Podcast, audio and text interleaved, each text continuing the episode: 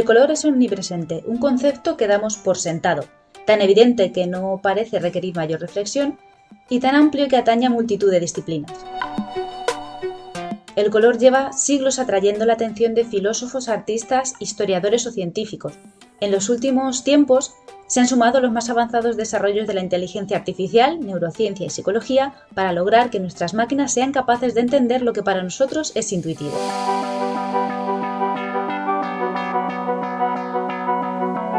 Así abría la Fundación Telefónica la exposición El color, el conocimiento de lo invisible. Estás escuchando X más 3 y si esto te suena a una clase de mates o de física, pues sí, estás en lo cierto. Pero no te creas que nosotras te vamos a dar una clase de ciencias estamos aquí pues para contarte precisamente lo que nunca te cuentan en estas clases. Somos Ana Rota y Ana Peña. Y ya que se acerca la primavera, la estación de la luz, la estación del color, la estación en la que nació Ana, Pues qué mejor tema. Vamos a hablar del color, Vamos a hablar del color, sí, del color. Bueno, cuéntanos, tú que fuiste a la exposición. Cuéntanos, cuéntanos.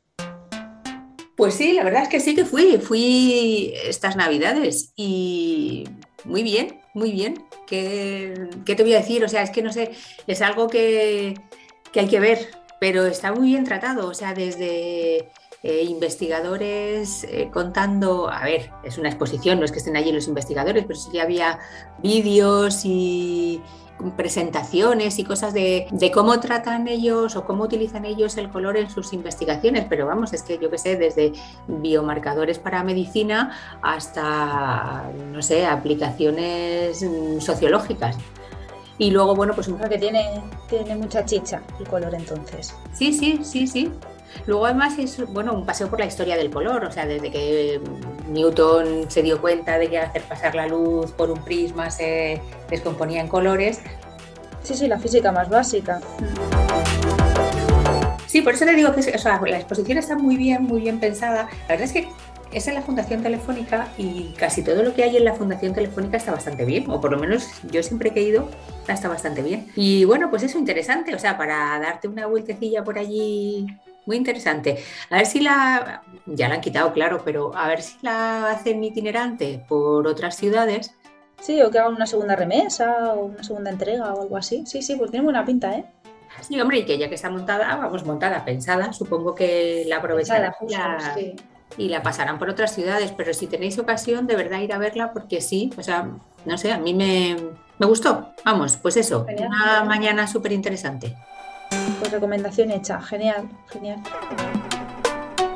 Bueno, y la pregunta más común cuando se piensa en el color es, la pregunta del millón, ¿cuántos colores existen? ¿Cuántos hay? Pues a ver, según el arco iris existen siete, pero según la fotografía digital de 25 bits, pues son más de 16 millones de colores. O sea que entre 7 y 16 millones, pues hay una. Hay unos pocos, ¿eh? Sí, sí. Entonces, eh, o sea, esto demuestra que, bueno, más allá de la mera curiosidad de la pregunta, pues no ha sido nunca eh, un tema preocupante, ¿sabes? O sea, sí, pues efectivamente preocupante. Y ya está. No ha sido preocupante hasta que ha llegado el mundo digital. En este mundo que cada píxel tiene un color y pues a más colores, más realismo. Y ahora que todos tenemos Instagram, pues sí que nos importa el número de colores. Pero quizá, quizá antes del número de colores convendría definir qué es exactamente el color. Aunque para eso tenemos que entender antes qué es la radiación electromagnética. Sí, en las clases de física del instituto nos cuentan que la radiación electromagnética es un tipo de campo electromagnético variable, es decir, una combinación de campos eléctricos y magnéticos oscilantes que se propagan a través del espacio transportando energía de un lugar a otro.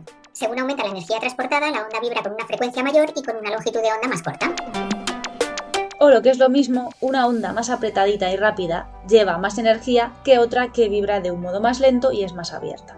En palabras más sencillas, ¿no? Así, así lo entendemos todos mejor. El ojo humano es capaz de ver ondas con un cierto rango de longitudes de onda. Si la onda es demasiado abierta o demasiado cerrada, pues pasará por nuestro lado sin que seamos capaces de verla. Es decir, o sea, el ojo humano solamente tiene un rango de visión ni por encima ni por debajo puede verlas.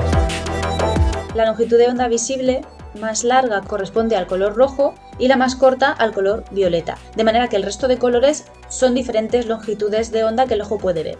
Y entre el rojo y el violeta pues se pueden hacer tantas divisiones como quieras. Claro, y ahí está, eh, viene la pregunta, está ahí. Ahí está el kit de la cuestión. Claro, el kit de la cuestión es eso. ¿Quién determina esas divisiones? Pues la verdad es que nadie. Eh, Newton fue el primero en observar que la luz del Sol era blanca, pero que si se pasaba a través de un prisma se descomponía en colores. Con la imprecisión propia de la época, pues se consideró que se veían siete colores. Ahora, lo que decíamos antes, la fotografía digital trabaja con millones de colores y hay posibilidad de diferenciarlos unos de otros. Eso no significa que las cosas tengan más colores ahora que en la época de Newton. La naturaleza sigue teniendo los mismos colores. Pero ahora, claro, ahora digamos que tenemos más divisiones cromáticas, más capacidad de verlos y más nombres para llamarlos. o sea, que lo, que lo que hemos avanzado ha sido en la división, o sea, en, en ser capaces de distinguir más colores, pero no es que haya más, que los distinguimos. Claro, claro, o sea, los objetos fabricados por el hombre ahora tienen una gama cromática más amplia, pero porque sabemos manejar mejor este color. Claro, ahora conocemos la capacidad de los objetos para absorber radiación y además sabemos que su color viene dado por la longitud de onda de la radiación que no absorben. O sea, no de la que absorben, sino de la que no absorben, o sea, la que rebota. Los objetos se ven cuando se iluminan, que los puedes iluminar o con la luz del sol, o sea, iluminación natural o con la de una bombilla. En términos físicos, eso es lo que se llama arrojar luz blanca sobre un objeto. Y la luz blanca pues es una mezcla de todos los colores o de todas las longitudes de onda de las que estamos hablando. La luz blanca tiene todas las longitudes de onda. Esto nos lo han dicho a todos en clase. Cuando esa luz blanca llega a un objeto, el objeto absorbe solo cierta cantidad de longitudes de onda. Las otras, el resto las rebota. Nosotros vemos los objetos del color de la radiación rebotada. Claro. O sea, es que es muy poco intuitivo porque parece ser, o sea, cabría pensar que tú ves los objetos del color de la radiación que se come. Y es precisamente lo contrario. Tú ves los objetos de la radiación o sea, del, color que no se come, del color que, se rebota, porque el que se lo come no lo ves, se queda dentro. Es el que rebota, el que llega a tus ojos. Entonces, sí, la verdad es que es un poco así como piensas que siempre es al revés. Bueno, la luz del sol o la de la bombilla son blancas, pero con el desarrollo de la tecnología ahora somos capaces de fabricar luces de colores. Consiste en algo tan sencillo como hacer pasar la luz blanca, otra vez a la luz blanca, por un cristal o un filtro un filtro de cualquier tipo que absorba precisamente esas longitudes de onda, o sea, que se absorba, que, que se trague precisamente esos colores. Si tú quieres luz roja, tienes que poner un filtro que absorba todos los colores menos el rojo. Sí, así de sencillo. Se, se, trabaja con la luz blanca y se ponen los filtros que trabajen sobre otra cosa. Si a la luz blanca le quitas un color y luego iluminas algo, las cosas las ves un poco alteradas, pero si creas luz roja, por ejemplo, y luego iluminas algo que absorbe la luz roja, no verás nada. El motivo es que el objeto se traga la única luz con la que lo iluminas, entonces no te devuelve nada. Con estos juegos se hacen los filtros de las cámaras de fotos. Claro, o sea, sigue siendo muy poco intuitivo, pero es verdad que si tú iluminas con el único color que se va a tragar, pues eso, que no ves nada. Y te parece mentira, pero es que... Es la misma Claro, todos hemos jugado con los filtros estos de las cámaras o con algún programa de estos de cambio de colores o bueno, simplemente con los filtros de Instagram. las fotos. Claro, claro, pues, eh, pues el, fundamento, o sea, en lo que están basados es precisamente en eso. Cuando se cambia el color de algo, lo que se hace es recubrirlo con una sustancia que absorbe unas longitudes de onda distintas a las del objeto original. Por eso decíamos antes que ahora sabemos manejar mejor el color, porque eh, con el tiempo hemos aprendido a crear más productos o más tipos de pinturas o más tipos de sustancias que nos dan una gama mucho más amplia de colores. Es decir, podemos cambiar el color con muchas sustancias que nos devuelven colores muy distintos. Sí, si os pasáis por un almacén de pinturas, que yo soy súper fan, que además tú le dices, ¿quieres este color? Y te lo hacen en el momento, empiezan a mezclar y te lo hacen, de estas fábricas súper grandes. Ese es el sí, sí, es increíble. sí, sí, es increíble, sí. Pues en estas tiendas veréis que tienen un montón de tipos de pintura. Están, bueno, aparte de, las, de los colores, están las acrílicas, están pinturas al agua, hay tintes, hay barnices, hay un montón de tipos. ¿Y qué diferencia hay entre un tipo de pintura y otro? Pues la diferencia es el disolvente. Todas, todas las pinturas, las lacas, los tintes, todos, se hacen mediante un pigmento, que es la sustancia de color, y esta está disuelta o mezclada con algo, con algo.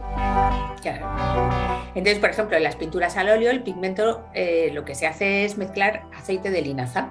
es una mezcla de aceite de linaza. Cuando el aceite se seca, el pigmento se queda distribuido en capas y eso es lo que nos proporciona esa sensación de relieve en los cuadros al óleo. El pigmento es realmente lo que nos devuelve el color porque el aceite se ha secado. En las acuarelas es lo mismo, lo que pasa es que es agua y, en las pinturas al temple, pues antiguamente se hacía con una mezcla de agua y de huevo. Ahora, a ver, ahora no pintamos las paredes con huevo, ahora hay materiales más modernos. Sí, sería fenomenal. sí, sobre todo, sobre todo cuando se seca, ¿no? Ya se pudre. Pero bueno, ahora, ahora hay, más, hay materiales más modernos que imitan ese, esa pintura, pues esa, esa mezcla de, de agua y huevo. Y en los tintes de pelo, que esto está muy de moda ahora en, los anuncios y en todo esto, pues... Yo, yo, mira, ¿Eh? Yo, yo llevo el, pelo teñido, pero más visto por el ¿No te he visto? ¿Llevas el pelo teñido? Sí, ahora, ahora, pongo un filtro que lo veas mejor. Eso, es que el filtro de mi cámara te está iluminando el mismo color que tu pelo. Sí, es que depende de la luz, es que es verdad, es lo que hablamos, depende de la luz, se me ve de un color o se me ve de otro o no se me ve, sí, sí. Claro, sí, sí. Pero no lo llevo exagerado, no soy aquí en plan, soy California, claro. Pues ahora, ahora tenemos que poner una foto. O sea, ahora cuando nos estéis escuchando, luego después ponemos una foto en las redes sociales. Bueno, pues los tintes de pelo, el disolvente es eh, amoníaco o es amoníaco disuelto con algo. Entonces, eh, claro, eso dañaba el pelo y ahora la publicidad pues se esfuerza mucho en indicar que, ese amoníaco ya no lo lleva o que si lo lleva pues no es tan dañino o está neutralizado con algo. Lo llevan. Los pigmentos, las sustancias que proporcionan el color, también han avanzado mucho a día de hoy. Ahora son todos compuestos químicos. La industria química está muy desarrollada y cada color tiene su receta. Antiguamente lo hacían con lo que se conocía, pues con tierra para los tonos así rojizos, con ceniza para los negros, con conchas marinas para los blancos, así frutos, plantas, tal. Por eso, antiguamente, pues no existían tantos colores porque tampoco tenemos tantas cosas en el mundo, pero, pero ahora ya sí, claro. Sería dificilísimo encontrar un, color porque, claro, tienen que ir buscando cosas y, que hubiese suficiente digamos, stock como para hacerlo, porque no es que me encuentre una planta de color y luego ya no lo, no lo puedo volver a reproducir. 1856 año clave, pues fue una fecha que marcó un antes y un después en esto del color. Hasta entonces los colores se hacían así, pues eso, con sustancias, sustancias de la naturaleza que encontraban, que mezclaban, que bueno, pues eso, un poco a voleo y con mucha imaginación. Pero en 1856 un estudiante llamado Perkin descubrió la anilina, que es un material derivado del alquitrán. Todos sabemos que el alquitrán es negro, pero Perkin se dio cuenta de que disuelto en alcohol se volvía morado. Él lo llamó morado de anilina. Luego los franceses, más románticos ellos, lo llamaron malva. El, malva, de Perkin, malva. El malva de Perkin simboliza la Belle Époque de finales del siglo XIX y además abrió la puerta a la industria de la química orgánica. Mm, qué bonito. ¿Y cuál es el tinte más famoso de aquellos que se fabricaron de esta manera? A ver quién, quién lo sabe, quién se le ocurre. Pues yo no tengo idea. Uno de los más famosos, bueno, que, perdura, es el índigo, que es el tinte que se usó, eh, los años, se usó años después en los vaqueros. Lo que pasa es que el índigo es un azul muy fuerte, muy llamativo, o sea, muy, pues eso, muy fuerte, muy escandaloso. Y entonces en los vaqueros el hilo índigo se mezcla con un hilo blanco para dar ese color tan característico de los vaqueros. O bueno, al menos de los vaqueros antiguos, porque ahora ya hay vaqueros de todos los colores, pero el azul... Claro, claro. El original, el azul vaquero. El, azul original, sí, el que había en los años 70, 80, pues eso es lo que se llama color índigo. Yo no sabía, súper curioso. ¿eh? Sí, sí, sí. Y ya que hemos mencionado tanto la industria del color, no podemos despedir el programa sin hablar de las gamas actuales, los colores RGB y CMYK, que son los sistemas de colores que se usan actualmente en las pantallas y en las imprentas. El sistema RGB es el sistema de los dispositivos electrónicos, el que lleva las pantallas, todos los móviles y todo. Está compuesto por tres luces de colores, color rojo, color verde y color azul. Por eso es el RGB, las siglas en inglés. Y los colores se forman por distintas proporciones de cada una de esas luces. A veces se le llama también color luz o sistema aditivo. El llamado sistema CMYK consiste en minúsculos puntitos de colores cian, magenta, amarillo y negro, que también responden a esas iniciales en inglés. Al imprimir, cada color se consigue mediante una mezcla de puntitos de esos cuatro colores. Como los puntitos son de tinta, cada puntito absorbe toda la radiación recibida menos la de su color correspondiente. Por eso se llama sistema subtractivo. Los colores RGB y CMYK no siempre coinciden exactamente. O sea, eh, hacer un color RGB y reproducir ese mismo color en CMYK eh, la mayoría de las veces no sale. Entonces, por eso hay variaciones entre los colores que se ven en la pantalla y lo que imprimen. Tú ese diseño tan maravilloso que siempre te haces aquí con el Photoshop o en tu pantalla o en el móvil o la foto que tú ves estupenda, cuando la imprimes no siempre sale igual y es por eso. Es... Sí, no se aprecia igual. Sí. Claro. Entonces los grandes diseñadores, bueno, los grandes, los grandes y los pequeños, o sea, cualquier diseñador que se precie, trabaja, porque los programas tienen también eh, los dos sistemas. Entonces trabajan en CMYK en la pantalla, en, el programa, para que luego el color se parezca más cuando lo imprime. Tiene sentido. Claro, claro, sí, sí, porque si no, o sea, a ver, eh, hay veces que no importa, porque bueno, pues lo que es rojo es rojo y lo que es negro es negro, ¿no? Sí, pero como hay tantos, tantos rojos, tantos, tantos tonos, tantos, es que no es Claro si tú tienes un diseño, pues eso, con dos colores no pasa nada, pero si lo que estás haciendo es fotografía, pues evidentemente se nota muchísimo. Así que sí, por eso de ahí viene eso, de ahí viene lo de los sistemas de colores. Sí, sí, está muy bien, está muy bien tratado. Así que de este tema tan interesante, pues para profundizar en esto de la luz y en esto del color, pues hoy sí hay recomendación. Eh, no, hoy tenemos recomendación de lectura. recomendamos el libro de título El ojo desnudo, de Antonio Martínez Ron. En, en, Discord, pues Anita aquí que lo ha leído, pues os dejará una reseña para abriros un poquito las ganas. Sí, os dejo ahí la reseña, ya sabéis, como os lo digo siempre, eh, Discord de ayuda para estudiantes de su bachillerato. Ahí podéis encontrar muchos ejercicios resueltos, pues lo siempre, preguntas, eh, podéis preguntar dudas, podéis, mm, no sé, infinidad de recursos y también eso, hay un canal de recomendación de libros, así que ahí os dejo ahí os dejaré una, reseña de estos y de todos los que llevamos recomendados, están allí. Así que nada, la invitación, pues eso, en las redes sociales anda por ahí la invitación y si, no la, si alguien no la encuentra, pues que nos la pida, que se la pasamos en un momento. Pues muy bien, pues dicho la recomendación de libro y la recomendación de Discord, pues ya hasta el mes que viene, hasta el próximo lunes, nosotras nos... Primer lunes de cada mes. Primer lunes de cada mes. Sí, recordar eso, el primer lunes de cada mes hay un nuevo programa de X más 3. No cerramos el capítulo sin decir que este podcast pertenece a la red de podcast Podcastidae, que lo podéis escuchar este y todos los programas en todas las plataformas de podcasting. Si no lo encontráis, pues podéis entrar a la web de Podcastidae en podcastidae.com, buscar el programa X más 3 y ahí acceder a cualquier plataforma de reproducción. Y nosotras, como siempre, os vemos y os leemos detrás de Twitter con nuestras redes personales. Yo estoy como arroba peserranoana. Y yo como arroba letras guion bajo ciencia. Allí nos vemos, pues ahí hablamos y para todo lo que queráis. Pues nada, un abrazo, ¿no? Pues nada, Ana.